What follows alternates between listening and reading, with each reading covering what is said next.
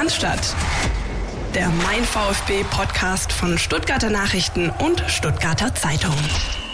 Der VfB Stuttgart feiert den 750. Sieg in der Fußball-Bundesliga und der Podcast begeht seine 153. Folge mit Philipp Meisel. Hallo. Servus Christian, Grüße an euch da draußen. Und wir sind heute wieder zu dritt in unserer kleinen Runde und sind verbunden mit Benny Adrian, der uns heute zur Verfügung steht und ähm, hoffentlich Bock hat, mit uns über den VfB zu quatschen und alles drumherum. Hi Benny. Tierisch Bock, hallo, nach Stuttgart. Benny, wo erwischt wir dich denn gerade? Äh, zu Hause in Kapstadt. ähm, ja, ich bin äh, in, in Kapstadt seit ja jetzt schon eigentlich über einem Jahr, mal mit drei, vier Monaten Unterbrechung. Ähm, hatte eigentlich geplant, im April in Deutschland zu sein, aber muss ja nicht unbedingt, wenn es nicht sein muss im Moment. Ne? Äh, ist das dann wahrscheinlich auch Corona-bedingt, ne? dass irgendwie dann doch mal ein Strich durch die Rechnung gemacht wurde, dass du jetzt zurückkommst? Ja, ehrlich gesagt, ähm, man könnte ja zurückkommen. Äh, wir hatten auch tatsächlich gerade noch Besuch da für einige Wochen. Die sind auch äh, letztes Wochenende zurückgekehrt.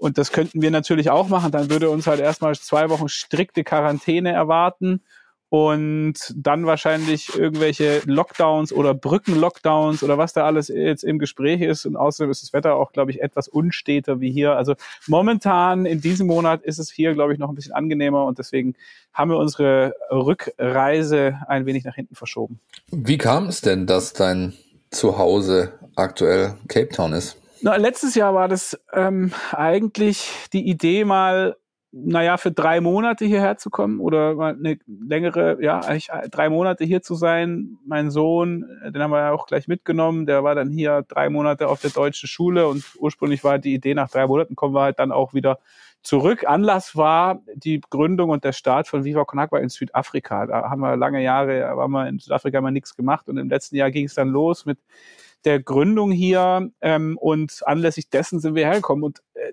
in diesen drei Monaten hat sich das dann so ergeben, dass wir, dass wir dann entschieden haben, mal vorübergehend, vielleicht für ein, zwei Jahre oder auch zweieinhalb, dann äh, Kapstadt mal zu unserem Lebensmittelpunkt zu machen. Es geht momentan, es, es lässt sich familiär machen, es lässt sich beruflich machen.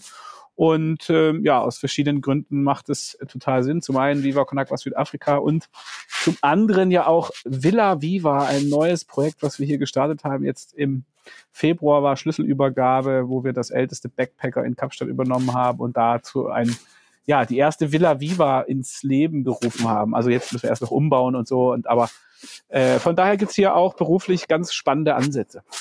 Viva Con Agua, Benny, Stichwort. Ähm, was ist das? Ich meine, die meisten wahrscheinlich unsere Hörer werden das kennen, aber ähm, wir müssen natürlich auch jeden abholen und deswegen hol doch gerne nochmal aus, was ist Viva Con Aqua? Du bist Mitbegründer dieser Initiative. Ähm, was macht ihr und wieso macht ihr das? Viva Con Aqua kümmert sich um den Zugang zu sauberem Trinkwasser, auch zu Sanitärversorgung und Hygiene für Menschen, die, die, die, die kein sauberes Wasser zum Trinken haben. Ähm, das ist eigentlich am Ende immer der, die Vision Wasser für alle alle für Wasser und dieses Grundbedürfnis, dass eben wirklich wir ja alle sauberes Wasser zum Trinken brauchen. Das ist das, was wir mit der Initiative immer wieder versuchen voranzutreiben. Und wir machen das halt auf eine Art und Weise, die dann aber eben nicht mit so einem erhobenen Zeigefinger oder so einem schlechten Gewissen oder so äh, dieses, ja, die sich reichen Europäer müssen jetzt den armen Afrikanern und dieses Machtgefälle und was da alles häufig drinsteckt in diesem Charity-Game, das versuchen wir so gut wie es geht wegzulassen und verbinden das viel mit, mit Musik, mit Kunst, mit Sport, mit Freude. Äh, vieles dabei auch für junge Leute. Und so ist, äh, so ist Viva Con Agua in den letzten, ja, mittlerweile 15 Jahren, Alter, äh, zu einer echt großen und auch internationalen Community geworden mit super vielen Aktionen, Aktivitäten, Produkten, Social Business. Also das Ganze wuchert in einer schönen Art und Weise immer weiter. Es geht sogar so weit, dass Max Kruse die VfB-Community trollt und vor der VfB-Geschäftsstelle rumturnt, um dann nachher äh, Werbung sozusagen für euch zu machen. Ja? Ist das denn tatsächlich, das habt ihr wahrscheinlich in Echtzeit miterlebt, oder? Na klar. Natürlich. Was, da war kurz 24 Stunden Schnappatmung in Stuttgart hier. Weil sich alle gefreut haben oder dachten, was will jetzt dieser Kruse bei uns? Die dachten wahrscheinlich alle, ist ein Pokerturnier in der Stadt. Nee, aber es, äh, also die haben, äh, die haben, wie das halt so ist, ja, diese, sag ich mal, zumindest die Leute, die im Internet den VfB quasi rund um die Uhr verfolgen, die hyperventilieren natürlich, wenn sowas, wenn so eine Situation da ist. Wir konnten dann relativ schnell das auflösen. Ich glaube, ich war es sogar, der unten angerufen hat und gefragt, was macht denn der Max bei euch gerade da? Und was bei uns ist hier kein Max, nee, niemand da. Und dann hat sich das relativ schnell in Wohlgefallen sozusagen aufgelöst. Aber die, die Aufregung, die war natürlich da. Da hat mal kurz die, das, das Internet gekocht eine Weile. Zumindest das, was sich mit dem VfB Stuttgart beschäftigt. Ja, Moment mal, aber das war ja nicht die einzige Aktion, gell? Also äh, da war ja, jetzt hat ja auch der, die anderen Kollegen hier vom FUMS Magazin, unser Freund Tim, ne, der hat ja auch dann äh, hier den, die Messi-Aktion von wegen, wir sammeln mal kurz 900 Millionen Euro und wenn wir es nicht ganz zusammenkriegen, um Messi zu verpflichten, dann spenden wir das, was zusammengekommen ist, halt an Viva Con Agua. Das war ja auch eine Aktion. Und seit letzter Woche gibt es ja original eine offizielle Kooperation zwischen dem VfB Stuttgart und Viva Con Agua. Für mich schließen sich da natürlich ein paar Kreise. Das ist vollkommen richtig. Auch wir werden da nachher noch drüber sprechen. Was ich vorher wissen wollen würde von dir wäre, also erstmal stimmt die Geschichte, dass du mit einem auf bei einem Trainingslager mit dem FC St. Pauli, Pauli darf man ja nicht sagen, das ist, steht glaube ich unter, unter Hochverrat. Das ist richtig. Ähm, ja, ähm, auf Kuba die Entscheidung getroffen hast, ich will mich dafür einsetzen, dass eben Menschen, die das nicht haben, Zugang zu gutem Trinkwasser haben. Und ja, warum, warum ist das ganze Thema Wasser, also stimmt, A, stimmt das? Und B, warum ist dir das Wasserthema, Nachhaltigkeitsthema generell so wichtig oder euch? Also das stimmt erstmal, dass wir natürlich in diesem Trainingslager mit dem FC St. Pauli damals auf Kuba 2005 eigentlich das so die Initialzündung gewesen ist. Auch wenn man genau, wenn man ganz genau hinguckt, die Idee zu Viva Con Agua noch nicht im Trainingslager entstanden ist, sondern eigentlich in der Zeit nach dem Trainingslager. Also eben auch die Frage für mich war, will ich weiter Fußball spielen, will ich vielleicht auch mal was anderes machen in meinem Leben.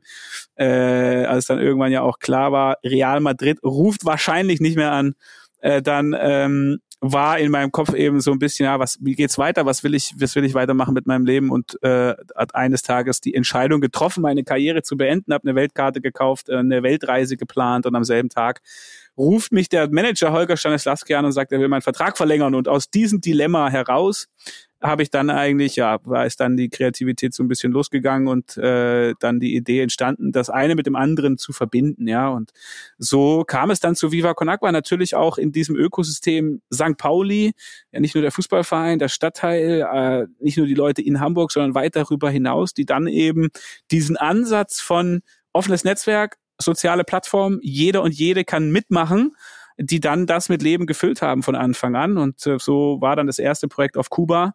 Und dann hat es halt einfach immer, ja, ist es immer weiter gerollt, die Welle. Wie war das denn für dich und für euch dann am Anfang? Ähm, du kanntest beide Welten, die, die, die Profi-Fußballwelt und, und dann eben auch die, die andere Welt, sich zu engagieren für, für wichtige Dinge. Ähm, ist das am Anfang ein bisschen schwerer gefallen oder wie hast du dich da zurechtgefunden? Wann hast du sozusagen den Dreh gefunden? Du hast es ja gerade beschrieben, dass ein bisschen andere äh, Organisation ist. Wann hast du so den Dreh gefunden, hey, so machen wir es und nicht anders. Ich habe ja noch ein Jahr Fußball gespielt dann auch. Also in dem im letzten Jahr, als dann äh, ich habe ja also also Stanislawski dann da saß und mir den Vertrag unter die Nase gehalten hat, musste ich erstmal, habe ich gesagt, ich brauche jetzt mal Bedenkzeit. Wenn natürlich nicht erzählt, dass ich eigentlich heute Vormittag gerade erst äh, entschieden habe, meine Karriere zu beenden, sondern habe gesagt, ich muss jetzt mal kurz drüber nachdenken und in den zwei drei Wochen des Nachdenkens dann äh, die Idee so ein bisschen, da könnte was mit Viva Con Aqua losgehen und hab dann hab dann halt nochmal unterschrieben und nochmal ein Jahr gemacht, um die Sachen zu verbinden. Da habe ich ehrlich gesagt aber mehr E-Mails geschrieben und irgendwie Viva Con Aqua gemacht, als auf dem Trainingsplatz gestanden, muss man ja mal sagen. Aber das das hat das hat das gab's dann schon ein Jahr parallel, ja, also Fußballprofi sein und Viva Con Aqua starten, dass das einen besonderen vielleicht Charakter hat, auch im Vergleich zu anderen sozialen Initiativen oder zu anderen Ansätzen in dieser Charity World oder so, das ist natürlich von Anfang an so gewesen. Das liegt zum einen natürlich auch am FC St. Pauli und an diesem speziellen Umfeld, ähm, an, an diesem an diesem speziellen Verein. Ich habe das paar Mal schon gesagt und ich glaube, das ist auch so die dass das so losgegangen ist und dass so viele Leute ja das auch mit Kultur, mit Musik und so weiter ja das auch unterstützt haben von Anfang an, das hat man natürlich, so ein Ökosystem hast du nicht in so vielen Fußballvereinen. Ne? Ähm, von daher ist das schon mit ein Grund, dass, dass das auch ausgerechnet dort so entstanden ist. Und zum anderen, hey, wir waren da selber, ich war fünf, vier, 24, 25, so, so 24 eigentlich. Und äh, als es losging. Und das heißt, wir waren selber junge Leute und wir haben halt selber gesagt, wir wollen die Sachen machen, die uns Spaß machen und die aber verbinden mit einem sozialen Zweck. Und so kam das dann, glaube ich, ein bisschen alles zusammen. Hast du dich Jahre später nochmal mit Stani getroffen und gesagt, guck mal, der Tag damals, da hat, haben sich unsere, unsere Wege so angefangen zu trennen. Du machst heute in Edeka und ich bin mit meinem Social Entrepreneurship in der ganzen Welt unterwegs. Ja, oder? gut, der macht ja Rewe, ja. Ja, Rewe, Entschuldigung, na, na, Entschuldigung. Rewe. Ja, ja, und, äh, und, äh, Auch Pennymarkt ist übrigens ein super ja, Aldi, alles. Ja. Wir mögen sie alle. Total. ähm, es ist so mit Stani, ich glaube, ich, ich weiß gar nicht, ich habe die Geschichte echt schon ein paar Mal erzählt, aber ich, ob ich sie Stani schon erzählt habe, weiß ich gar nicht. Ob ihm bewusst ist, dass das an dem Tag so entstanden ist. Vielleicht hat er das irgendwann mal gehört, aber äh, so ganz konkret habe ich mit ihm da nicht drüber, drüber geredet. Ähm, ja, ich bin immer, bei Stani ist immer so, ich, ich warte so ein bisschen drauf, bis der dann doch auch wieder aktiv wird im Fußball. Ja? Wobei er macht ja hervorragende Analysen bei der ARD oder ZDF oder Vox oder wie dieser Sender heißt. Einer von den vielen, die Fußball übertragen. Ja. Ähm, Fußball, gutes Stichwort. Leute, bevor wir, Benny, zu der Kooperation kommen, du hast es schon angesprochen mit dem VfB Stuttgart, die jetzt seit 14 Tagen äh, sozusagen offiziell ist und so langsam äh, zu wachsen beginnt.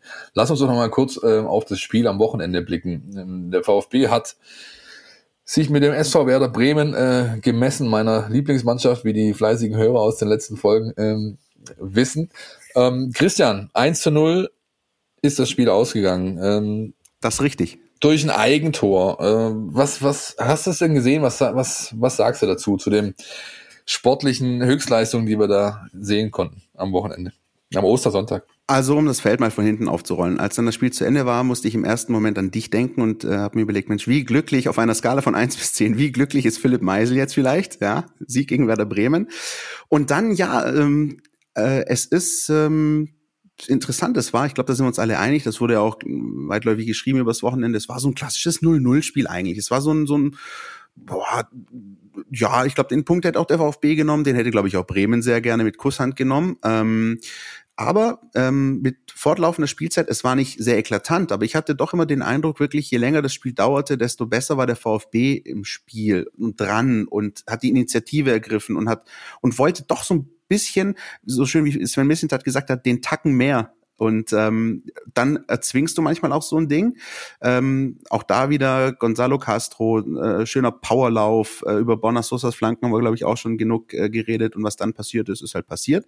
Ähm, 1-0, der VfB ähm, streicht die drei Punkte ein und ähm, es ist also, ich will nicht sagen beängstigend, aber natürlich, wenn man jetzt schon anfängt, solche Spiele zu gewinnen, ist das schon auch mal ein, ein Qualitätsmerkmal oder so, wie Sven Missint hat auch gesagt hat.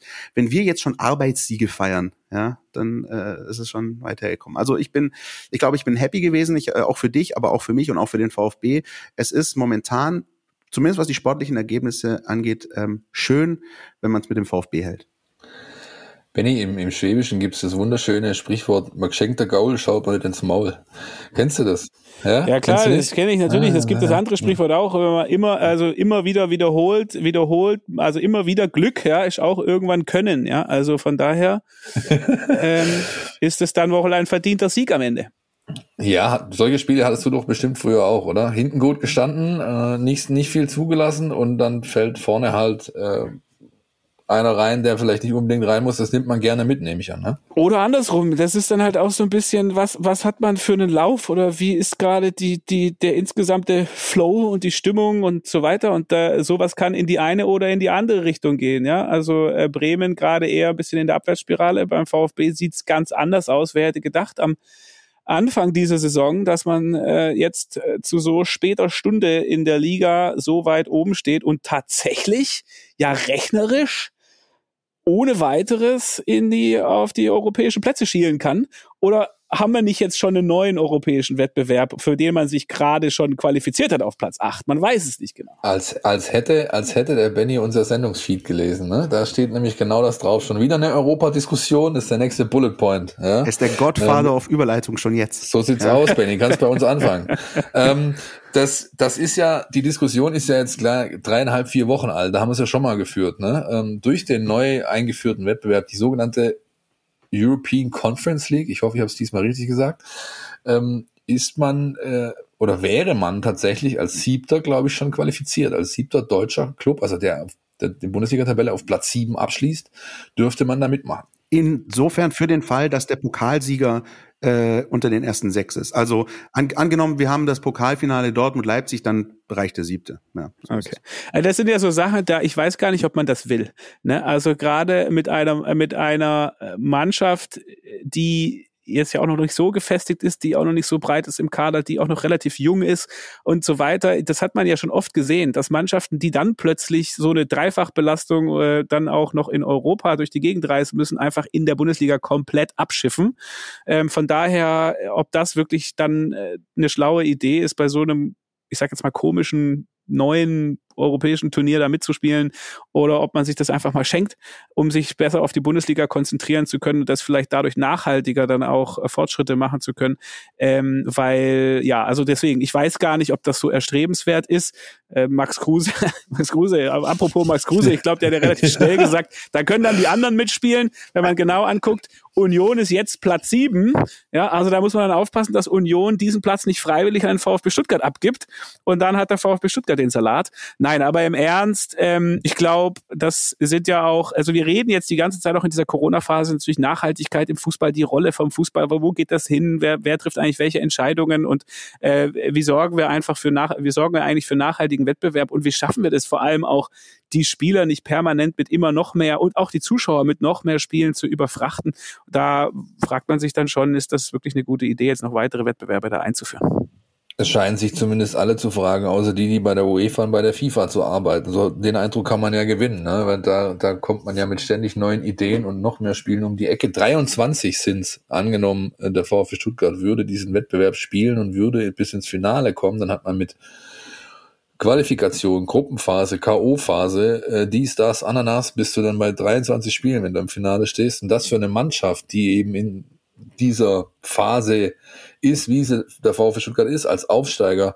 Ähm, viele junge Hunde, sage ich mal, die noch lange nicht am Ende ihrer Entwicklung sind, die das sowas auch noch nie mitgemacht haben, diese klassische Dreifachbelastung.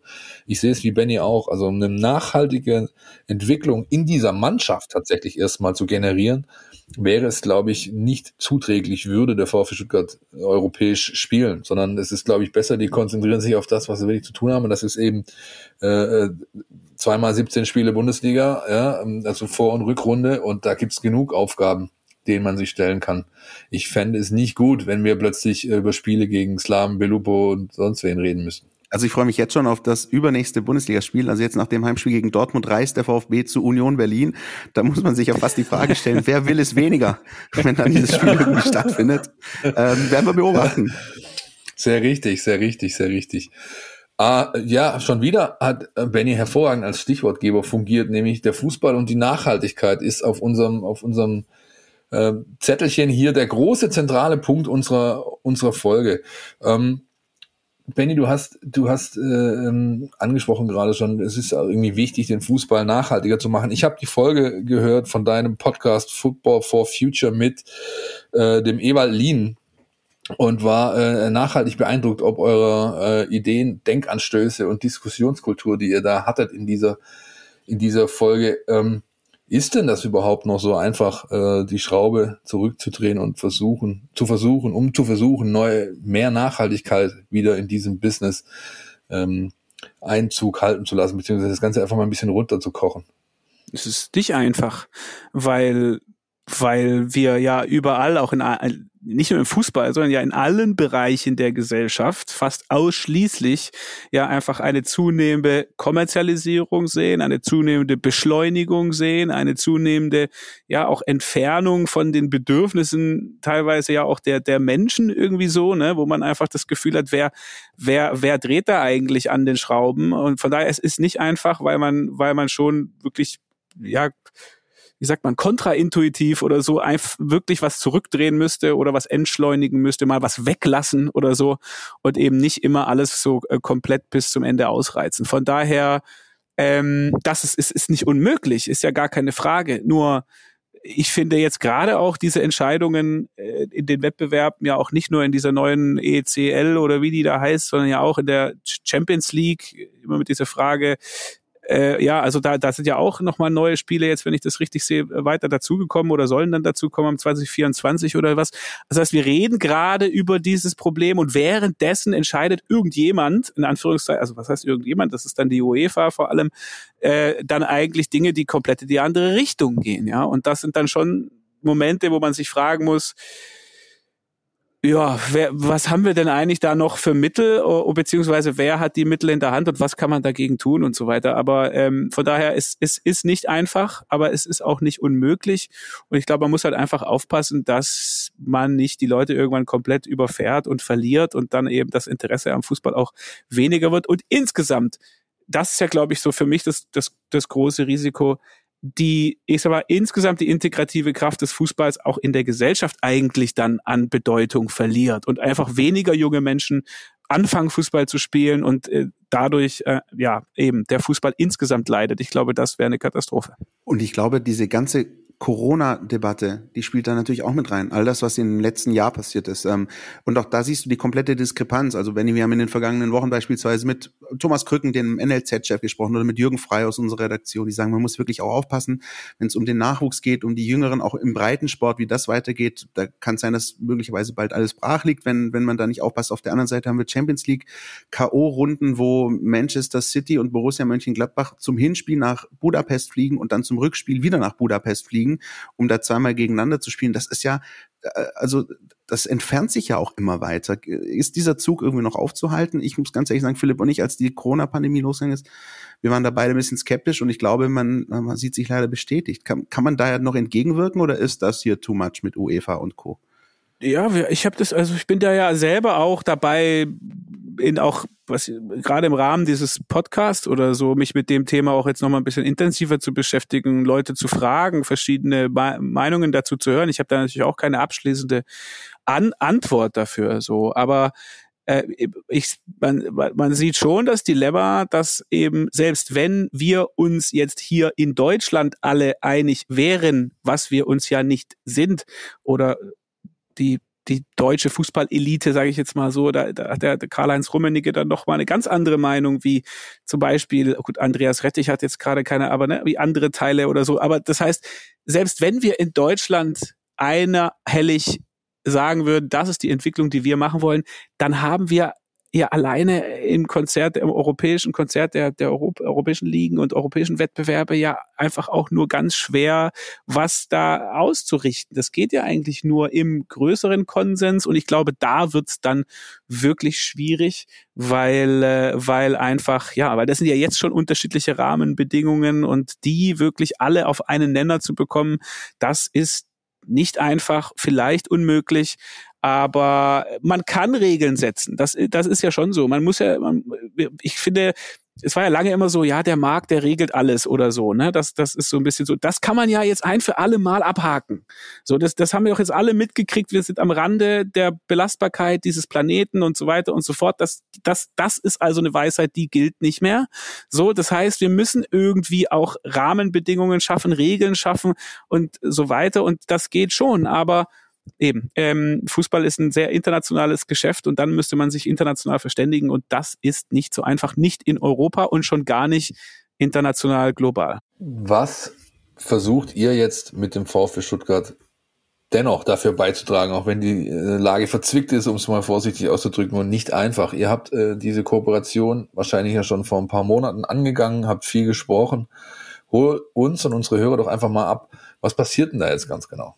Ja, ich bin jetzt erstmal, also genau, im, im Kleinen und, und überhaupt natürlich ist es jetzt nicht, nicht so, dass man nichts machen kann oder so. Natürlich, jeder einzelne Verein hat ja schon auch die Verantwortung in Bezug auf Nachhaltigkeit, auch jetzt mal unabhängig davon, ob es ein Salary Cap gibt oder unabhängig davon, welche europäischen Ligen es gibt, hat natürlich jeder einzelne Verein an seinem eigenen Standort ja die Verantwortung schon auch im Sinne der Nachhaltigkeit zu handeln. Und da sieht man ja auch an vielen, vielen Standorten, dass da auch immer mehr gemacht wird, ja. Und äh, jetzt ist der VfB Stuttgart für uns schon da auch ein besonderer Part. Ich habe da neun Jahre lang Fußball gespielt, bin da irgendwie groß geworden und, und alles drum und dran. Von daher natürlich auch familiär. Mein Vater da ja auch noch ein bisschen mit ähm, häufiger jetzt wieder vor Ort und deswegen, deswegen ähm, ist das natürlich was Besonderes für uns und wir sind schon lange im Kontakt. Ich glaube, wir hatten 2008 gab es schon mal ein Fußballspiel zwischen Viva Con Aqua All-Stars und den VfB Stuttgart äh, Allstars damals im Rahmen unseres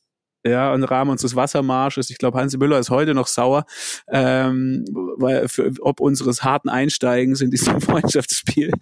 Äh, ja, bei uns ging es um was, ja, wir haben eine 1-1 haben wir abgerungen und naja, von daher, wir sind schon lange in Kontakt mit dem VfB und jetzt haben wir einfach gesagt, wir machen das jetzt auch mal offiziell. Ähm, da war jetzt, glaube ich, über den langen Zeitraum hat man, haben wir da auch gegenseitig das Vertrauen aufgebaut und jetzt haben wir gesagt, wir machen das und es ging ja, glaube ich, los mit diesem Water is a Human Right Shooting. Da gibt's, glaube ich, schöne Fotos auch von den Spielern und natürlich im Kern wollen wir auch das Pfandbecher sammeln dann etablieren äh, für, für auf der einen Seite die Wasserprojekte von Viva Con Agua und auf der anderen Seite für die Initiativen, die der VfB Stuttgart damit unterstützen will. Also es ist auch nicht so, dass wir da als Viva Con Agua hinkommen und jeder, der einen Pfandbecher spendet, das Geld nehmen wir dann mit, sondern wir wollen das ja auch immer dann einsetzen für Belange in äh, in und rund um Stuttgart und äh, Faninitiativen etc. Von daher, wenn dann, äh, wenn dann wieder Zuschauer zurück sind, dann wollen wir einfach auch gucken, dass die Leute die Möglichkeit haben, ihren Pfandbecher zu spenden und damit auch was Gutes zu tun. Und darüber hinaus gibt's einige andere lustige Ideen. Mal gucken, welche von denen dann auch in die Realität kommen. Wir haben zum Beispiel schon lange, äh, gibt es bei uns, wir haben uns bis jetzt noch nicht so richtig getraut, das zu machen. Ja, und, und zwar, äh, die Idee ist folgende, die größte soziale Wasserschlacht der Welt. Ist kein Scherz. Wir hatten das schon mal angemeldet, das Guinness Buch der Rekorde äh, äh, äh, war auf Sendung, die wollten uns gleich den Tigerentenclub vorbeischicken. Damals haben wir es dann nicht gemacht, aber äh, als wir das beim VfB Stuttgart platziert haben, zu sagen, warum nehmen wir nicht den Vasen? Ja, holen das Wasser aus dem Neckar, weil dann verschwenden wir nämlich ja auch kein Wasser, ist ja, ja, ist ja, ist ja Quatsch, ist ja Wasserkreislauf, holt man aus dem Neckar nebenan und dann kommen da einfach, äh, ich glaube, der aktuelle Rekord liegt bei 3500, also wir brauchen gerade mal 5000 Leute, ja, mit fünf großen Schulen ist das Thema schon erledigt und dann bringen alle ihre Super Soaker mit und haben eine, eine, eine gute Zeit und jeder Liter, der verballert wird, den äh, der kommt dann den Menschen in den Projektgebieten wieder zugute. Das heißt, alle auf dem Vasen haben eine, eine riesengroße Zeit und gleichzeitig unterstützen wir Wasserprojekte. Das wäre mal eine Aktion nach Maß im Guinness-Buch der Weltrekorde. Vielleicht kriegen wir das mit dem VfB Stuttgart zusammen ja tatsächlich in der Zukunft mal hin. Und das wäre vor allem mal wieder ein schöner Anlass, dass sich Menschen auf dem Cannstatter Vasen versammeln, wenn ich äh, diese kleine Bemerkung noch machen darf an der Stelle. Ähm, ja, herzliche Grüße an die Herrschaften von letzten Samstag, ja, richtig. Ähm, genau. Ach so, ich, ihr redet nicht über den Cannstatter Vasen jetzt. Äh, ah, ja, der, der, ist schon lange, der ist schon lange passiert. Aber auch da hat Philipp äh, Meisen eine dezidierte Meinung dazu. Die werden wir jetzt aber nicht breitreten an der Stelle. Nein, äh, sonst kriege ich wieder ich Hausverbot. Über den, äh, über den VfB nochmal sprechen und weil das ja auch mit ein Grund für diesen Podcast hier ist. Und ähm, du sagst auch, der VfB, mit dem verbindet dich immer viel. Du hast das ja auch ähm, geschildert, wie deine Vergangenheit beim Verein ist. Hast du denn da über die Jahre und vielleicht auch Jahrzehnte so eine Entwicklung wahrgenommen? Also gab es da mal sowas wie retrospektiv sowas wie, naja, nee, eher wollen wir eher sowas jetzt nicht machen und jetzt öffnen wir uns vielleicht mal wieder für solche Geschichten. Hast du da ähm, mal angeklopft? Äh, Gab es da irgendwie Phasen, wo du gemerkt hast, jetzt eher nicht oder jetzt zu merken, das ist jetzt ein Zeitpunkt, das zu tun? Oder war das einfach so 2021, wir wollen es jetzt machen? Äh, in Bezug auf die Kooperation und die Offenheit für solche Themen kann ich das jetzt nicht so sagen, dass das vorher anders war und jetzt ist es anders oder so. Äh, wir haben schon wirklich vor Jahren über dieses Pfandbechersammeln auch schon mal geredet und damals war einfach auch die äh, Ansage, dass dass der VfB schon Pfandbecher sammelt in einem Maße und das dann eben dem Krankenhaus, äh, ich glaube dem Tannheimer Tal. ja, ich glaube Tannheimer Tal, das kann im Krankenhaus zu, so ja, zur Verfügung stellt. Von daher haben, hat der VfB das auch vorher schon ja gemacht. Ich, äh, zumindest in einer kleineren Form und deswegen kann man da nicht sagen, dass der VfB vorher jetzt äh, völlig asozial unterwegs war und jetzt plötzlich wegen Viva Con Aqua wird er sozial. Das kann man so nicht sagen. Ich habe aber natürlich den, die Entwicklung vom VfB Stuttgart äh, immer auch verfolgt. Ich meine, und da gibt's da gibt's schon Phasen, ja, da gibt's schon verschiedene Wellen, die man so beobachten äh, konnte. Und ähm, naja, wir waren, als ich da gespielt habe, deutscher Jugendrekordmeister. Ich glaube, das sind wir mittlerweile nicht mehr. Ähm, also da gab es schon mal den Moment, wo man über Jahre, gar Jahrzehnte eigentlich wirklich gute Strukturen aufgebaut hat, wo man heute wieder anknüpfen will, die jungen Wilden und so weiter und so fort. Und da gab es dann schon irgendwann einen Bruch. Ähm, und aus meiner Wahrnehmung war der Bruch damals auch zu einer Zeit, äh, in der Felix Magath eigentlich ja auch große Erfolge eingefahren hat, aber intern wichtige Strukturen aus meiner Sicht äh, auch kaputt gemacht hat. Also äh, das äh, war ja so ein bisschen paradox, weil er auf der einen Seite die ganzen jungen Spieler auch dann eingesetzt hat und dafür auch die Lorbeeren kassiert hat. Das war die Zeit auch der jungen Wilden, der, wo das der Begriff auch geprägt wurde. Aber eigentlich hat er diesen ganzes, das ganze System von der Jugend, der, die, den Übergang dann zu den Profis und so weiter, eigentlich aus meiner Sicht ein bisschen torpediert und ähm, ja, von daher hat's da, hat's da dann schon auch, hat es, ist das ja auch mal ein bisschen abgerissen, ja. Und dann plötzlich kam Hoffenheim und andere, äh, die, äh, die dann auch in der, in den Jugendmannschaften dem VfB Stuttgart so ein bisschen den Rang abgelaufen haben. Und äh, ich weiß gar nicht, wie viele Spieler aktuell in der oder am Wochenende in der ersten Elf standen aus der eigenen Jugend. Daniel Didavi vielleicht. Ähm, aber das waren ja schon mal mehr, wenn ich das richtig sehe. Daniel Didavi, Philipp Förster, und dann wird's dunkel, glaube ich, wenn ich jetzt die Aufstellung, die Startaufstellung noch richtig im, im Kopf habe. Zwei, genau. Und äh, ein kleiner ähm, ähm Einschub noch, das VfB ist das tatsächlich noch. Ich muss zwar gerade googeln, aber ähm, er ist immer noch im U17, U19-Bereich deutscher Rekordmeister. 17 sind's. 17 ähm, und ganz eng auf den Fersen, wenn wir jetzt schon hier Wikipedia-Recherche betreiben. Dann ist das äh, Borussia Dortmund mit insgesamt 15. Und wann waren sie zuletzt deutscher Meister? Das wäre jetzt ja auch nochmal interessant in der Analyse. Aber ich ja, glaube, das ist ja, das ja, ist auch, ja, es ist auch nur eine Dimension oder so. Ich habe mich immer genau, auch dann aus der Ferne gefragt, wie kann ein Verein, der, der äh, in Luftlinie 400 Meter äh, zu Mercedes-Benz, zu Daimler ist und Luftlinie, was weiß ich, zehn Kilometer zu Porsche mit einem unfassbaren Mittelstand, mit unfassbaren ähm, ja, weiß ich, Patenten, Erfindungen und alles drum und dran mit so einer starken Wirtschaftsregion, wie kann der überhaupt absteigen? Oder wie kann der eigentlich überhaupt über so einen langen Zeitraum so relativ unerfolgreich sein?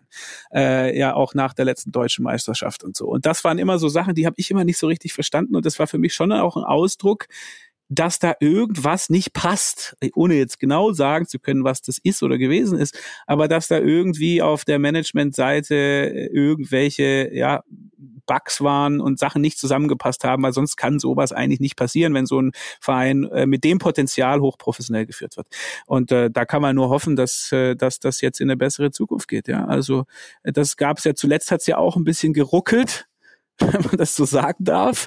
Aber ähm, naja, zumindest haben die äh, haben jetzt ja die Streithähne sich wieder zusammengerauft und äh, und ähm, ich hatte ein sehr sehr wirklich positives Gespräch mit Thomas Hitzesberger auch im Rahmen des Football for Future Podcast. Wirklich beeindruckend, wie offen äh, er da auch gesprochen hat und äh, kenne natürlich auch Klaus Vogt jetzt ein wenig und kenne auch äh, ja mein Vater natürlich mit der Agenda, die er jetzt damit ins Präsidium ja und auch im Aufsichtsrat einbringen kann auch die positive Intention, die er da mitbringt. Von daher kann man da nur die Daumen drücken, äh, dass es eben nicht nur sportlich, sondern auch insgesamt auf den anderen Ebenen jetzt mal für nachhaltigen Erfolg äh, ja das ausgeht. Und vor allem für nachhaltigen Erfolg. Ne? Und es ist ja auch so, Philipp, wir verfolgen das ja auch von Woche zu Woche. Wir haben das natürlich jetzt nicht immer so dezidiert im Fokus wie diese Woche, aber beim VfB tut sich eben auch was in dieser Richtung. Ähm, der VfB macht da doch etwas mehr als schon zuletzt mal früher. Dazu wollte ich gerade kommen tatsächlich, ja. Das ist schon auf, auffällig zu bemerken äh, und geht tatsächlich schon auch einher mit, äh, sag ich mal, mit dem Aufstieg Hitzelsbergers und jetzt natürlich dann auch mit der Ägide von Vogt. Das fängt an, dass man ähm, ähm, keine Ahnung, eine, so ganz simple Sachen wie eine, eine Stele aufstellen vor der Geschäftsstelle, die quasi den NS-Opfern aus dem, aus dem Club gedenkt, ja, oder ähm, obwohl es eigentlich, ja, oder diese Regenbogentrikots äh, jetzt, jetzt vor kurzem diese getragen haben. Ähm, das sind alles so Kleinigkeiten, die gab es früher halt einfach nicht, weil die Entscheider, die diesen Club gelenkt haben, darauf einfach kein Pfifferling gegeben haben. Das war denen nicht wichtig. Ja, also so dieser, diese Interpretation bleibt ja als einzige übrig im, im Rückblick, ja, weil sonst hätten sie es ja gemacht. Es kostet nicht viel ähm, äh, im Sinne, also weder monetär noch noch, noch sonst irgendwie, ja, sondern man hätte äh, ein leichtes gehabt äh, oder es leicht gehabt, ein Zeichen zu setzen, positiv konnotierte Botschaften zu produzieren. Äh, auch Bennys alter Club, äh, auch wenn es in meinen Augen die größte Marketingmaschine der Deutschlands ist mit der angeschlossenen Fußballabteilung, aber der FC St. Pauli hat, hat da, hat da vieles richtig gemacht, einfach schon über die Jahre, ja, deswegen ist der Club auch so, hat so ein Standing, wie er eben hat. Und beim VfB passiert da in den letzten in den letzten äh, Wochen und Monaten deutlich mehr und, und äh, auch zum Beispiel, dass man so ein Label bekommen hat wie dieses Sustain Club äh, Thema. Das ist, eine, ich weiß nicht, ob dir das was sagt, Benny. Das ist, das, das ist ein Label für Nachhaltigkeit im deutschen Profifußball. Das haben bis jetzt, glaube ich, St. Pauli, ähm, der FC hat das, äh, Werder Bremen und damit schon ähm, der VfB, Paderborn und also es sind fünf, sechs Clubs nur, die quasi mit so einem Nachhaltigkeitslabel zertifiziert wurden. Ähm, aber das ist zumindest mal einfach, das sind viele Schritte in die richtige Richtung. Die Frage ist jetzt halt, ihr macht jetzt was mit dem VfB Stuttgart. Der, der Club äh, selbst hat natürlich andere Sachen noch getan. Ähm, das Bestreben ist klar zu erkennen. Aber wie schafft man es trotzdem dann den Transfer in den Kopf der, also in den Kopf der Menschen? Schlussendlich kann ja Nachhaltigkeit dann nur auf breiter Fläche irgendwie äh, äh, erwachsen, wenn die intrinsische Motivation jedes Einzelnen steigt. Und ist der Fußball da vielleicht nicht sogar überfrachtet äh, als, als Botschafter für den für das ganze Thema? Ja, ist es noch, ich weiß, ja, schwierig einfach. Ich, ich glaube, der Fußball kann das ja auch nicht alleine äh, hinkriegen oder so. Und gleichzeitig, wenn, wenn wir jetzt fast weiß ich, einmal im Monat äh, sich irgendwelche Spiele auch abgebrochen werden, weil, weil Spieler einfach aufhören zu spielen, wenn sie rassistisch beleidigt werden. Das hat es früher so nicht gegeben. Und das ist, das ist äh, schon ein starkes Signal. Das ist äh, dann ein starkes Signal in den Stadien, das ist auch ein starkes Signal in den Medien. Und das sind dann schon, ja, oder wenn jetzt die Fußballnationalmannschaft dann sich um Menschenrechte kümmert vor einer WM in Katar, dann sind viele, die sagen, ah, was soll das denn, das kann man nicht richtig ernst nehmen. Und gleichzeitig sind das trotzdem auch wichtige Signale, weil äh, wenn man heute redet über Fußballprofis, die sind alle so glatt und nicht haben keine Ecken und Kanten mehr. Und dann kommt aber so ein Signal, dann sollte man das trotzdem auch wertschätzen, ernst nehmen oder auch was, was jetzt zum Beispiel ja auch Kimmich Goretzka, wenn wir schon bei der Nationalmannschaft sind, ja auch im Rahmen von Kick It Like Corona, wie Kick, dies wisst ihr schon, was sie ja gemacht haben, ähm, dann, dann sind das, dann sind das schon gute Ansätze. Und natürlich kann das der Fußball nicht alleine. Und gleichzeitig mit seiner Strahlkraft kann er sich da auch nicht aus der Verantwortung ziehen. Ich finde, ehrlich gesagt, für mich, wenn man nicht das mir so angucke, wie ich den Fußball immer, was er mir beigebracht hat fürs Leben, sagen wir es mal so, ähm, dann hat es was mit Fair Play zu tun. Und dann hat das was damit zu tun, dass ich zwar alles gebe und dass man gegeneinander spielt und so weiter und so fort, aber es ist halt ein Spiel und man hält sich an die Regeln und man und man und man tritt dem anderen nicht gegens Schienbein und man spuckt den nicht an und man haut den auch nicht, sondern man hält den und wenn der Ball im Aus ist, dann streitet man darüber nicht, dann gibt man dem anderen den Ball und wenn das Spiel zu Ende ist, äh, dann dann, dann gibt man sich wieder die Hand und das sind alles so Sachen, äh, also gerade Fair Play auf so einer Werteebene, wenn das eine Grundlage wäre für alle Bereiche in der Gesellschaft, dann wären wir ganz schön arg viel weiter. Ja, von daher glaube ich schon, dass im Fußball Dinge drinstecken, die übertragbar sind in der Gesellschaft. Und ja, wie gesagt, mit seiner Strahlkraft, auch mit seiner Wirtschaftskraft hat er eine Verantwortung. Das ist gar keine Frage. Dass er das alleine machen kann, dass jetzt der Fußball dafür verantwortlich ist, die Welt zu retten, das ist sicherlich völlig überfrachtet, ist auch klar. Und man darf auch nicht überall äh, immer nur, was sich Nachhaltigkeit und Politik im Fußball äh, rein interpretieren, weil, weil sonst verliert man auch einfach den Spaß an dem Spiel. Ähm, von daher muss man das auch einfach genießen können, mal abschalten und Fußball gucken. Das ist auch wichtig. Ja. Aber vielleicht auch da noch mal ganz kurz eingehakt, weil du gesagt hast, St. Pauli, die an die Marketingabteilung mit angegliederten Fußballclub, das ist ja auch was, was die Fans natürlich in Hamburg, äh, in St. Pauli ja, natürlich dem Verein teilweise vorwerfen und so. Trotzdem ist es ja so, dass das Ökosystem rund um den Verein ja man ja meistens ja auch sogar politischer ist als der Verein selber äh, sozusagen, ja. Und deswegen, das ist schon ein spezielles Umfeld mal so grundsätzlich. Wenn man die Ultras anguckt, wenn man die Fankultur anguckt, wenn man die Verbindung zum Stadtteil anguckt. Und da ist der VfB Stuttgart natürlich ist ein bisschen anderes Ökosystem, ja, wenn man sich da, wenn man sich da das Stadion anguckt. Und da finde ich aber immer, es gibt aus meiner, so wie ich den VfB Stuttgart wahrnehme, gibt es eigentlich Teile, die mit dem Verein schon immer auch verbunden sind, die für die Stadt stehen und so weiter, die eigentlich nicht wirklich einbezogen sind in die Arbeit des Vereins. Da sind Leute wie zum Beispiel Max Herre oder die ganze, ja, also ich meine 0711, der ganze Hip-Hop Teil, ja, die, was weiß ich, das sind ja, das sind, das ist ja auch Sachen, wofür Stuttgart zumindest, als ich groß geworden bin, war das ja die Mutterstadt, haben massive Töne damals gesagt. Das sind alles irgendwie Fans, das sind alles soziokulturelle Elemente, die man eigentlich einbeziehen kann, wo ich aber immer so, so, also das würde, wenn, wenn ja, das würde, wenn, wenn ich dort Präsident wäre, dann äh, wären das zum Beispiel Leute, auf die ich zugehen würde. Und um, um, um eben zu sagen, ja, wir haben den Mittelstand, ja, wir haben die Unternehmer, aber hey, wir haben auch ja die Künstler und die, die andere Leute ansprechen und, äh, und äh, eben auch für andere Inhalte stehen. Das finde ich sehr erfrischend finden für den Verein. Weißt, weißt du, was ich, was ich gerade denken muss, Christian? Bitte? Ich denke, ich habe gerade gerade für einen ganz kurzen Moment das Gefühl, wir sprechen mit seinem Papa, weil als wir die als wir die äh, Folge aufgenommen haben mit deinem Papa mit Rainer hat er nämlich, ich weiß gar nicht, ob es in der also offiziell war oder ob es off Record hinterher war, aber er hat genau dieses Thema angeschnitten, ja, dass eben genau diese diese diese Schiene, ähm, dieses soziokulturelle. Das ist die Frage, wer hat's wem geflüstert, ne? Das ist richtig. Das ist die Frage. Das könntest, die, die könntest du jetzt hier auflösen hiermit, Benjamin, wenn du das möchtest. Ja, also ähm, also ich glaube, wenn es um Hip Hop geht, dann äh, dann äh, bin ich da. Das ist ganz klar der Rainer, äh, der der Experte. Also, ja, genau, dann bin ich ein bisschen mehr bewandert als mein Vater. Ja, ja klar. Aber aber ähm, ja, äh, was soll man sagen? Natürlich, ich tausche mich klar tausche ich mich mit meinem Vater aus, ohne dass er mir da jetzt jede alle Internas erzählt oder so. Aber natürlich sind wir auch im Austausch und wenn der sich dann da mal ärgert über Sachen oder wenn dann Emotionen hochkochen oder wenn irgendwie jetzt in dieser schwierigen Phase und so weiter, dann, dann kriege ich das natürlich schon auch mit und fieber natürlich auch mit in der Hoffnung, dass, ähm, ähm, dass das dann sich so entwickelt, dass es das für ihn gut ist und dann halt hoffentlich auch für den Verein gut ist. Ich kann eine Sache sagen, ich plaudere jetzt mal aus dem Nähkästchen mein Vater, ich, weil ich glaube, der, das sagt er selber ja so manchmal gar nicht. Da sagen die Leute, ja, ist schon so lange im Verein und hast du nicht gesehen, hat so viele Sachen gemacht wie lange der schon im Verein ist, das ist ja noch viel länger als das, was die, also dann reden die jetzt über U21 äh, Trainer, Amateure oder sonst irgendwas.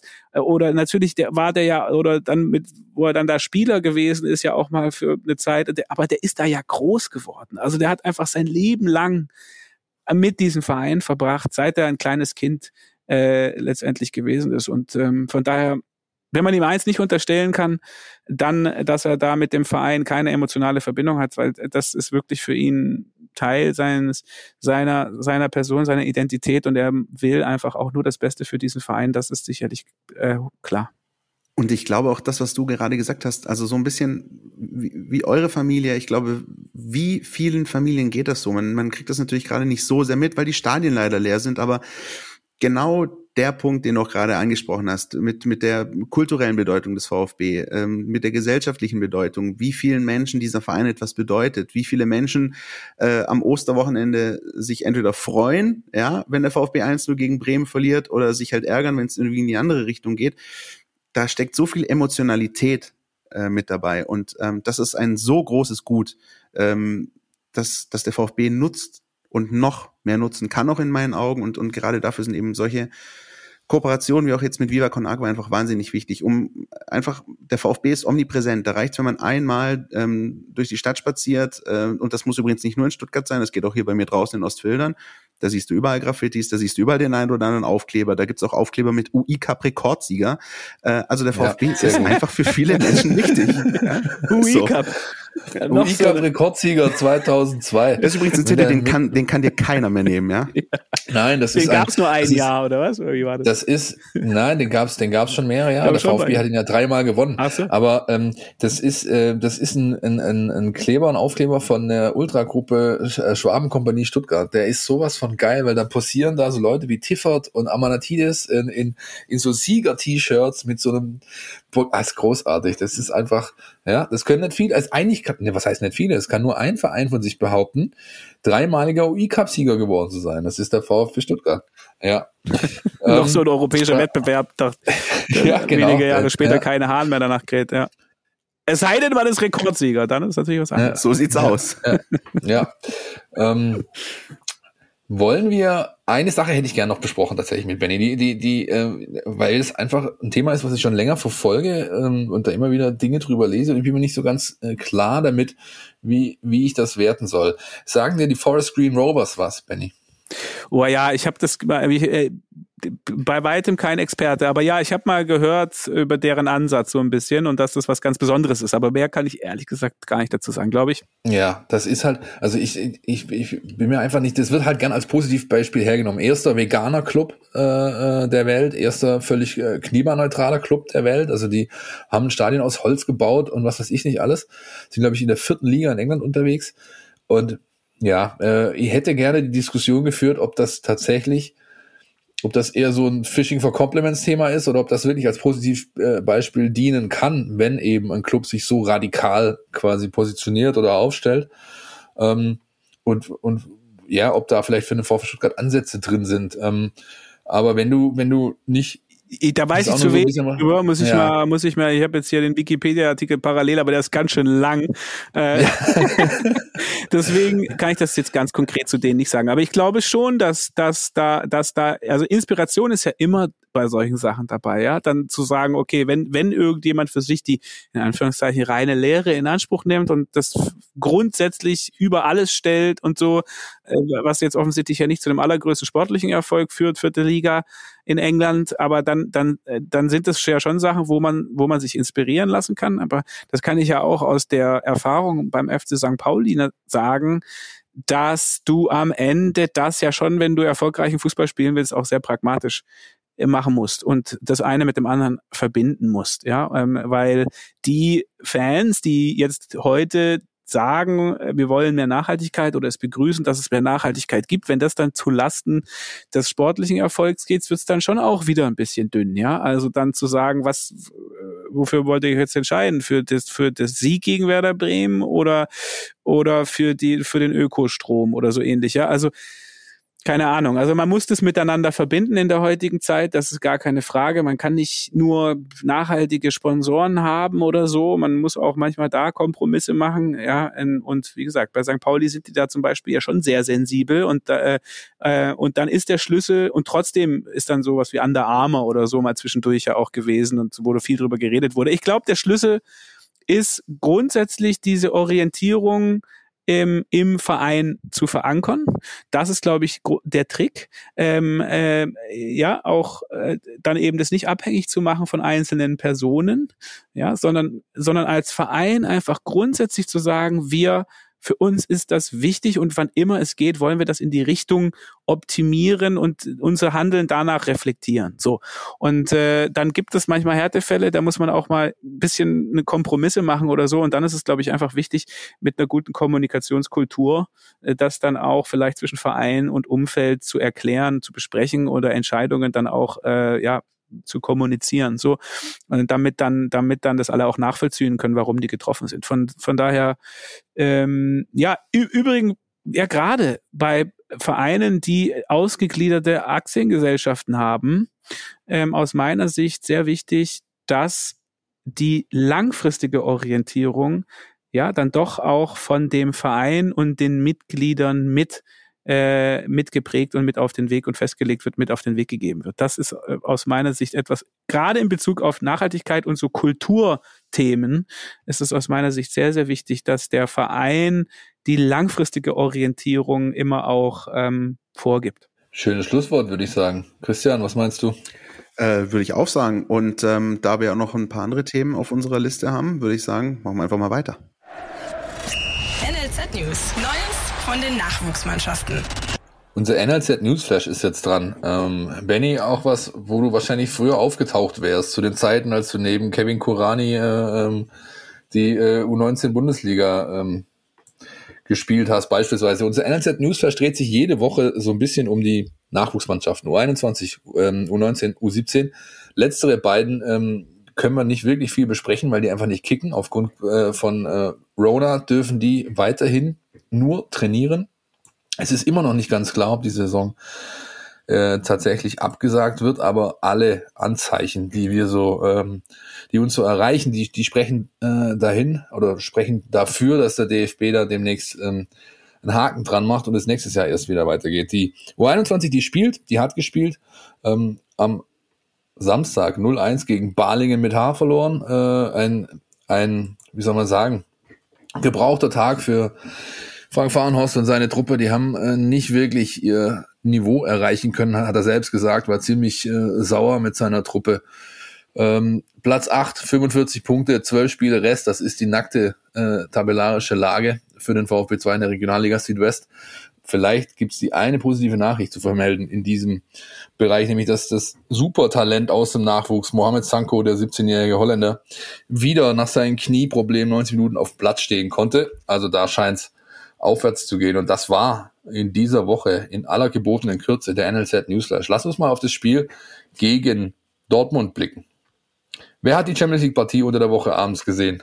Manchester City gegen Borussia Dortmund. Hand hoch. Ich habe so eine halbe Hand, weil ich habe äh, auch noch gleichzeitig, ich habe in einem Auge Dortmund geschaut, mit dem anderen Real gegen Liverpool. Aber ich, ich so hab, Live-Ticker. Äh, ja? Live-Ticker? Nee, Live-Ticker nicht, aber immer mal wieder reingeguckt, so was denn abgeht. Wobei ja, wenn ich, wenn ich, also mich an die Zeit erinnere, die ich in Südafrika hatte, da war ja das, das sag ich mal, Premier League war ein Riesenthema in den Sportsbars, ne? Wenn denn, also das war schon die Liga, die da am meisten verfolgt wurde. In Abstand, mit Abstand, also ganz Afrika, ne? Also wenn alle sich fragen, warum haben die so viel Geld? Ja, äh, egal in welchem afrikanischen Land du unterwegs bist, kein Mensch guckt Bundesliga, alle gucken Premier League, alle haben einen englischen Lieblingsverein. Das ist der Grund, warum die so viel mehr ähm, äh, Fernsehgelder bekommen, ja. Ja. ja. Ähm, jedenfalls, ich habe auch nicht wirklich viel gesehen. Äh, ich habe 20 Minuten vielleicht geguckt, dann habe ich äh, zu meinem neuen Lieblingsformat umgeschalten aus äh, Ostfiltern Plattenhardt, Ivan und Zoran, die beiden kroatischen Automechaniker, die auf D-Max laufen. Das war meine Abendunterhaltung gestern. Jedenfalls, Dortmund ist so ein bisschen im City-Sandwich. Also haben wir, äh, haben natürlich das Spiel jetzt, dann spielen sie in Stuttgart am Wochenende, am Samstag. Und dann steht das Rückspiel an. Ist das ein Vorteil für den VfB Stuttgart, weil Dortmund äh, sich so sehr fokussiert auf diese beiden Spiele gegen die Himmelblauen aus Manchester? Oder ist das irrelevant? Was meint ihr? Das ist äh, eine gute Frage. Also, wie gesagt, ich habe das Spiel ja so ein bisschen gesehen. Ähm, ich fand, Dortmund hat das auch gut gemacht. Äh, ich glaube, äh, Dortmund würde sich, glaube ich, in der Bundesliga wünschen, dass sie viel häufiger in der taktischen Situation sind, wie sie bei City waren, nämlich nicht so viel selbst den Ball haben zu müssen und, und selbst agieren zu müssen. Äh, das hat ihnen ganz gut gefallen. Ähm, die haben sich auch geärgert über das Gegentor in der 90. und die sind natürlich voll fokussiert auf, ähm, auf das Rückspiel und wollen da, wenn es irgendwie geht, weiterkommen. Auf der anderen Seite weiß Borussia Dortmund natürlich auch, dass sie in der Bundesliga in der wahnsinnigen Bringschuld sind. Also spätestens nach dem 1-2 gegen Frankfurt, jetzt sieben Punkte Rückstand, glaube ich, auf die Champions League Plätze. Da sagen schon alle, auch der Trainer Edin Terzic, wird schon sehr, sehr schwer, aber äh, sie werden ja den Kampf nicht irgendwie einfach hergeben, sondern natürlich werden sie versuchen, in Stuttgart zu gewinnen. Trotzdem ähm, glaube ich, ist der Zeitpunkt jetzt nicht der allerungünstigste aus VfB-Sicht, würde ich mal vermuten zu sagen. Jetzt ist ja aus dem Hinspiel eine kleine Rechnung offen. 5-1 hat der VfB in Dortmund gewonnen. Benny, was macht das mit einer Mannschaft äh, ein paar Monate später, wenn das Rückspiel ansteht? Du als Ex-Profi, ist das was, wo du denkst, heute äh, ist es vielleicht besser, ich ziehe vorne und hinten Schienbeinschoner an oder wie, wie, wie nimmt, nimmt das eine Mannschaft mit ins Rückspiel oder ist das eher kein Thema? Doch, das spielt schon eine Rolle. Also ich ist schon so, dass man das im Hinterkopf hat. Bin mir sicher, dass der der Coach darüber redet, auch wenn er beim ersten also in Hinrunde ja selber noch nicht dafür verantwortlich gewesen ist, wenn ich das richtig sehe, aber das ist schon, schon etwas, was man im Hinterkopf hat und gleichzeitig glaube ich auch, dass die aktuellen Ereignisse, Manchester City Sandwich, das ist, was eigentlich eine größere Rolle spielt. Nicht nur mental, sondern auch körperlich. Die sind natürlich auch ein bisschen platt. Ähm, die, die wollen sich auch für nächste Woche nicht verle verletzen. Die, das ist ein Höhepunkt, vielleicht ins Halbfinale einziehen zu können. Da gibt es bestimmt einige und nicht wenige Spieler, die vielleicht noch nie in der Champions League im Halbfinale gestanden sind. Von daher und gerade mit so einem knappen Ergebnis äh, die, also mit, mit, mit, mit Man City haben die erst recht jetzt eine, eine Rechnung offen, in Anführungszeichen, so unärgerlich in der letzten Minute noch ein, ein Tor zu kassieren. Von daher würde ich sagen, das Man, Man City Sandwich zählt da mehr als die Niederlage in der Hinrunde gegen den VfB Stuttgart. Ich glaube, das wird ein ausgeglichenes Spiel. Ähm, und ähm, der VfB Stuttgart hat da auf jeden Fall äh, ist da in einer guten Ausgangsposition, was mitzunehmen. Und wie sich das Ganze taktisch darstellen könnte, das weiß unser Jonas Bischofberger. Die Mein VfB Taktiktafel. Hier geht's ins Detail. Unter der Woche hat Borussia Dortmund sich durchaus achtbar präsentiert im Spiel gegen Man City. Ähm, in so einer Underdog-Rolle, wo sie auch das Pressing nochmal verfeinert haben. Ähm, da haben sie ihr 4-1-4-1 besonders kompakt gespielt mit einem sehr flexiblen Dreier-Mittelfeld in der Liga haben sie diese Stärke im Pressing auch schon gezeigt, ähm, aber sind da allgemein nicht so diszipliniert gewesen immer. Ähm, haben da immer dann Phasen drin gehabt, wo sie sehr luftig hinten drin stehen und wo sie dann auch konteranfällig geworden sind. Ähm, eine Zone, die bei Dortmund zum Beispiel öfter ein Problem zu sein scheint, ähm, ist die rechte Seite. Ähm, gegen Frankfurt hat da Emre Can als Rechtsverteidiger gespielt, der aber extrem eng gestanden ist, ähm, was dann dazu geführt hat, dass der Flügel zu offen war äh, für äh, eben Frankfurts Linksaußen Philipp Kostic. Ähm, das war natürlich eine Situation wie gemalt, auch für den VfB, ähm, wo man dann die Verlagerungen auf Sosa rausspielen könnte. Ähm, das wird eh spannend, ob Terzic da eine Anpassung findet. Man muss ja schon sagen, dass der VfB zuletzt sehr viel übers Flügelspiel kam äh, und eben insbesondere auch ähm, die Flanken von Sosa. Es könnte also auch ein interessanter taktischer Schlagabtausch werden. Ähm, ob Dortmund vielleicht auf Fünferkette umstellt, so wie es Bremen auch schon im Spiel letztens gemacht hat, um eben mehr Breite gegen Sosa zu haben. Worauf der VfB aufpassen muss, ist wenig überraschend Erling Haaland ähm, um den eigentlich das gesamte Offensivspiel so ein bisschen kreist. Ähm, der ist halt wirklich unglaublich gut. Ähm, die können den aus fast allen Lagen irgendwie steil schicken und der setzt sich dann durch und macht die Tore. Das wird also eine große Herausforderung ähm, für die Abwehrkette, äh, ihn zu verteidigen und eben immer wieder auch die, die Räume im Rücken zu sehen, ähm, seine Läufe zu antizipieren und so weiter. Das ist Anton und Co. aber durchaus zuzutrauen. Also die machen das eigentlich eh immer ganz gut ähm, und es passiert ja auch äh, nicht so häufig, dass der VfB jetzt großartig Gegentore durch Pässe hinter die Abwehr bekommt. Ähm, das zu schaffen wäre auf jeden Fall ähm, eine gute Basis, um gegen den BVB was zu holen. Vielen Dank an Jonas auf Twitter unterwegs. At VfB taktisch, wie immer, äh, sehr kompetent, äh, stimmt uns taktisch ein auf den nächsten Gegner, Borussia Dortmund. Und ähm, ja, es gibt natürlich auch beim Gegner, das hat er natürlich auch erwähnt, so den einen oder anderen Spieler, auf den man sein Augenmerk richten könnte. Ähm, wer wäre denn so dein Spieler, Benny, bei Borussia Dortmund, wenn du einen hervorheben musst, der es ist jetzt eigentlich eine Steilvorlage. Wenn du jetzt nicht Erling Haaland sagst, bist du ein großer.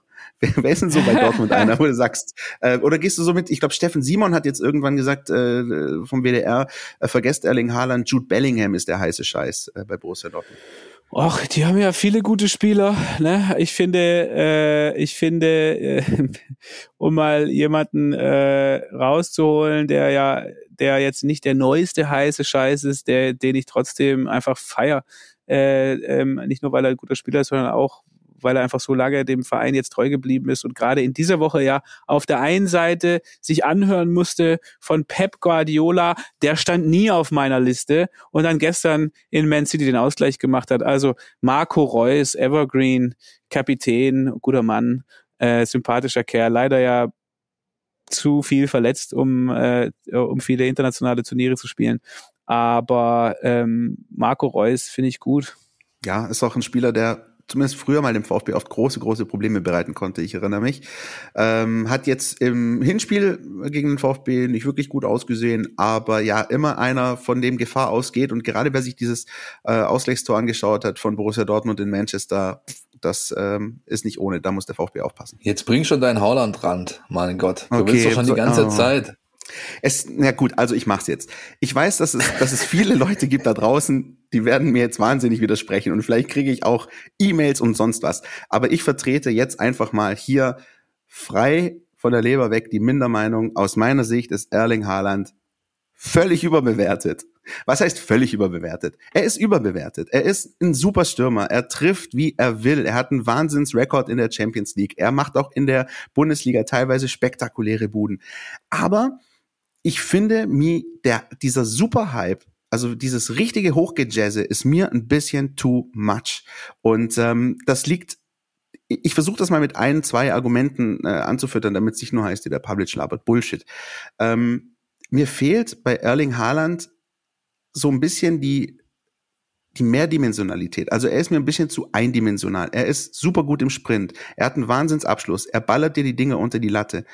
Aber ich habe von Erling Haaland beispielsweise noch nicht so ein Tor gesehen wie von Sascha Kalajic in Leverkusen, äh, als er den Ball mal wunderbar über den Torwart chippt äh, im 1 gegen 1. Also ich sehe bei ihm eine wahnsinnige Geschwindigkeit, auch großes Spielverständnis, viel Gewalt. Aber mir fehlt so ein bisschen auch mal dieses, dieses Gefühl. Und ähm, meine These ist, die kann ich jetzt nicht ich kann sie jetzt nicht belegen, aber sie wird irgendwann von der Zukunft, von der Geschichte, von der Historie des Weltfußballs belegt werden.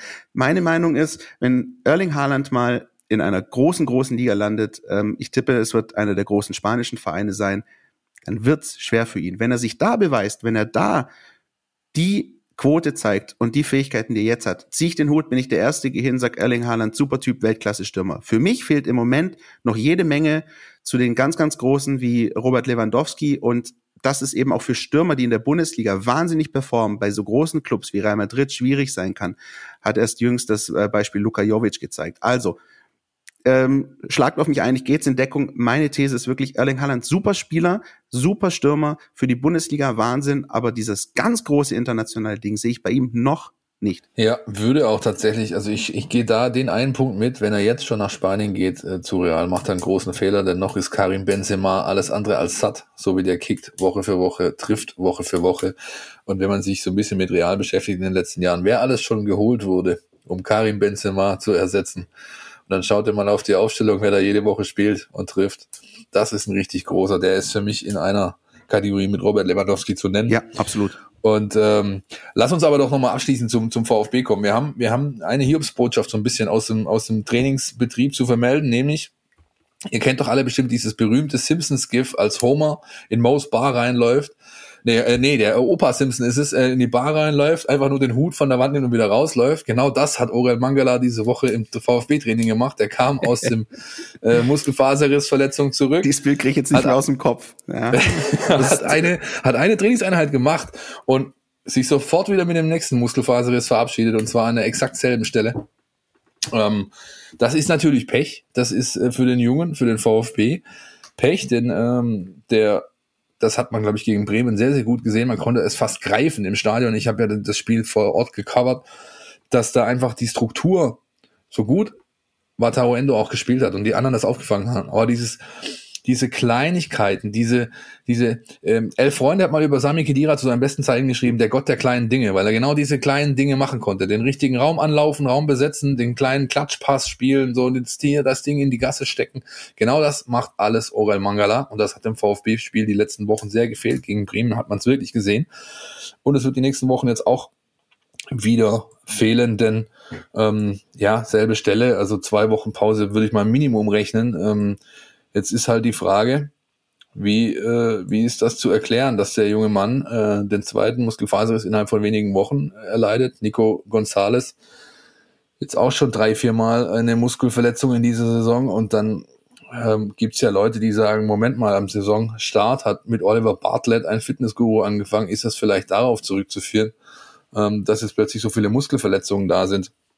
Ich weiß es nicht. Äh, Benny, wie ist das, wenn man, wenn man aus einer so einer Verletzung kommt und seiner Mannschaft unbedingt nochmal helfen will? Ist man da als Leistungssportler manchmal auch gewillt zu sagen, ich sag vielleicht nicht ganz ehrlich, dass es mich da noch ein bisschen zwickt und fange früher an wieder mit dem Training oder wie, wie ist das? Das wäre äußerst töricht, äh, gerade bei einem Muskelfaserriss, wenn man da noch ein bisschen, oder bei einer Muskelverletzung generell, wenn man da noch ein bisschen was spürt, dann ist sie einfach noch nicht ausgeheilt, ja. Aber das ist aber nicht nur die Verantwortung des Spielers, sondern auch der medizinischen Abteilung natürlich da reinzuspüren im wahrsten Sinne des Wortes oder auch reinzuschauen und einfach zu gucken, dass das dann ausgeheilt ist. Vielleicht ist auch einfach Pech, äh, vielleicht gibt es eine andere, eine andere Ursache, kommt es irgendwo anders her oder ähm, irgendwelche anderen Zusammenhänge, die da noch mit einer Rolle spielen. Ich glaube, jetzt ist äh, das aber eben noch nicht in zwei Wochen gemacht, sondern da sollte man jetzt dann lieber noch mal eine Woche länger dranhängen, damit sowas nicht passiert. Es ist sicherlich super bitter für ihn selber, nach einer Verletzungspause zurückzukommen, heiß wie Frittenfett und dann sich wieder Richtung äh, Massageliege zu verabschieden. Das nervt. Und das ist wirklich auch ein massiver Ausfall für das Spiel gegen Dortmund in meinen Augen. Also ich hoffe, dass das nicht zu sehr ins Gewicht fällt, aber es ist schon ein massiver Ausfall und für ihn selbst ist es natürlich auch wahnsinnig bitter, weil ähm, er hat sich jetzt auch gefreut, weil er zum ersten Mal nominiert für die A-Nationalmannschaft Belgiens ist dann da, hat dann auch quasi auch den Papa Simpson gemacht, äh, den Opa Simpson, einmal kurz rein, wieder raus ähm, und ähm, und spekuliert natürlich auch sicher mit einem oder anderthalb Augen auch auf den EM-Kader ähm, und da muss man jetzt natürlich auch ganz besonders drauf achten, wie sich das entwickelt, ähm, auch mit Blick auf ja die Planung der letzten Spiele. Ganz, ganz äh, komplizierte Geschichte hätte, das hätte man sich jetzt wirklich sparen können die Woche. Schade, schade.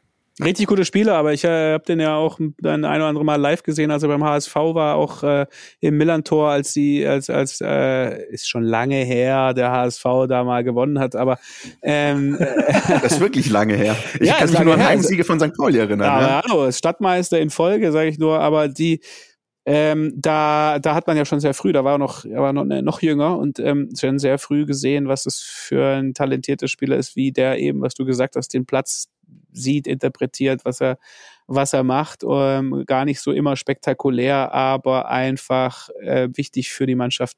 Und deswegen ist es schon ähm, ein Ausfall der VfB. Wobei gegen Dortmund wäre vielleicht jetzt sowieso noch nicht für die Startelf in Frage gekommen. Ja, aber ähm, wünschen wir ihm viel Glück, dass er bald wieder zurückkommt. Ja, übrigens ein guter, guter Hinweis, den Benny gegeben hat. Vielleicht kommt es irgendwo anders her. Ich kann nicht, da kann ich euch mal eine lustige Geschichte erzählen. Ein, ein, ein guter Bekannter von mir hat sich sein Studium durch, sage ich mal, semi-professionellen Fußball äh, finanziert. Der hat ein bisschen Oberliga gespielt, hier und da und tralala, hat da seine paar Euro 50 bekommen und hat sich so als Student äh, ganz gut über Wasser gehalten. Der hatte eine Saison, da hat er sich von einem Muskelverletzung in die nächste gehangelt. Und niemand wusste wieso, weil er hat es nicht übertrieben, er hat normal trainiert, hat auf das gehört, was die Ärzte ihm gesagt haben. Und war fit, ist auf den Platz gegangen, zwei Wochen später nächste Muskelverletzung.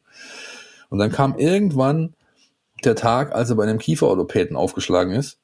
Und der äh, hat ihm dann sein, sein, sein, seine Kauleiste durchleuchtet und sieht, da ist hinten ein Backenzahn, der wächst schief und druckt, drückt quasi. Und dieser Druck der hat eine Entzündung ausgelöst, die im Kiefer ist, die komplett im Körper war und halt das Immunsystem hatte permanent mit dieser Entzündung zu kämpfen. Long story short, die haben ihn den Zahn rausgezogen, seitdem hat er nie wieder eine Muskelverletzung gehabt. Ja, also da kann man schon sehen, was da, wie solche Dinge zusammenhängen können. Das muss jetzt nichts heißen für Orel Mangala und auch nicht für Nicolas Gonzalez. Ich will nur damit demonstrieren, es ist manchmal eben äh, vielleicht doch nicht schlecht, wenn eine medizinische Abteilung solche Vorfälle nicht rein isoliert auf die Muskulatur betrachtet, sondern einfach mal den ganzen Spieler durchcheckt und schaut, ob da vielleicht noch irgendwo was anders sein könnte, was der Auslöser ist. Schick mal den Zahnarzt nach Untertürkheim. ja. Achtung, ja. Achtung, der, der kommt sehr flach, aber Dr. Best ist ja schon in Kanzlei. Ja, richtig, genau. Der Teamarzt heißt ja schon so, ne? Nein, wir wollen jetzt hier kein, äh, nein, no jokes with names, bitte, ja. Aber little, eine Sache hätten wir noch. Ja, ne? sehr gut, Christian. Eine Sache hätten wir noch. Entweder oder. Unser Podcast Tiki Taka. Unser Podcast Tiki Taka. Davon haben wir dir auch nichts erzählt, Benny. Das musst du jetzt mit uns noch durchlaufen. Wir haben für jeden Gast, der hier neu ist in der Sendung, der zum ersten Mal da ist, der muss mit uns das Podcast Tiki Taka machen. Eine ein kleines Set an äh, äh, Entweder-Oder-Fragen. Du kriegst jetzt drei Entweder-Oder-Fragen gestellt und äh, beantwortest die, äh, also entscheidest dich für eine Antwort und begründest diese Antwort äh, nach bestem Wissen und Gewissen. Bereit? Jo. Wasser, still oder sprudelnd? Still, weil ich es meistens ehrlich gesagt aus der Leitung trinke und da kommt es halt einfach still raus und dann irgendwie noch ein kompliziertes Gerät, um das aufzusprudeln. Hammer nicht. Von daher, äh, Leitungswasser ist immer still. Sehr gut, sehr gut. Still, von still zu Stil. Fußballstil. Feine Klinge oder eher rustikal? Feine Klinge. Ähm, weil, Sagt er voller Überzeugung. Sehr gut. Feine, feine Klinge. Äh, ich war ja auch eher immer so Kategorie schlampiges Talent, ne? Und eher feine Klinge als, als der harte Schuh, ja. Ja. Last but not least, äh, von wegen hier äh, einbringen beim VfB, ein Engagement für dich beim Club. Ist es ein No-Go, weil du jetzt quasi mit Viva Con Aqua quasi als externer Kooperationspartner da bist? Oder kannst du dir das mal vorstellen, irgendwann zu sagen, jo, dann gehe ich mal dahin und verändere was in diesem Club? Warum soll das ein No-Go sein? Also ich bin ja noch jung, ne? Ähm, von daher sollte man solche Sachen nie ausschließen oder grundsätzlich für die Zukunft nichts ausschließen. Ich, es gibt da überhaupt gar keine, keinerlei Anzeichen und so weiter und so fort oder irgendwelche Pläne, aber No-Go ist es sicherlich nicht. Guck, hat gar nicht wehgetan, schon durch. Ne? Super, hat Spaß gemacht, ja. vielen Dank. Absolut. Christian, du hast die große Ehre, diese Sendung, äh, den Knopf dran zu machen. Ich ähm, äh, kann nur hoffen, dass Erling Haaland keinen Hattrick schießt am Samstag. Das ist das eine. Und das andere ist, ähm, mich ganz herzlich zu bedanken, weil Benny Adrian hat großen Spaß gemacht. Äh, schaut mal an, was das Internet alles möglich macht. Wir verbunden mit dem anderen Ende der Welt. Hat großen Spaß gemacht. Und ähm, wie wir das immer gerne machen, ähm, sprechen wir auch hier an der Stelle für dich gerne nochmal die Einladung aus. Ähm, in einer der nächsten, vielleicht 153 Folgen, wird sich die Gelegenheit sicher ergeben, ähm, mal wieder zu quatschen über all das, was sich rund um den VfB tut und natürlich auch bei euch mit Viva Con Agua. Super, vielen Dank. Spätestens zur größten Wasserschlacht der Welt hören wir uns wieder, würde ich sagen. Absolut. Das wäre doch ein gegebener Anlass. Ja. Übrigens auch die deutlich nachhaltigere Nummer als dieser äh, Stuttgart City Slide, den es vor zwei, drei Jahren noch mal gab. Also bei mir im Viertel die Etzelstraße runter mit so einer riesigen, äh, mit Wasser und Seife befeuerten Rutschanlage gemacht haben und die Menschen da runterrutschen konnten. Es war zwar lustig, aber ich glaube, äh, so energietechnisch war es nicht unbedingt das Beste. Benny, Dankeschön. Bis zum nächsten Mal. Danke. Tschüss. Ciao. Podcast statt. Der Mein VfB Podcast von Stuttgarter Nachrichten und Stuttgarter Zeitung.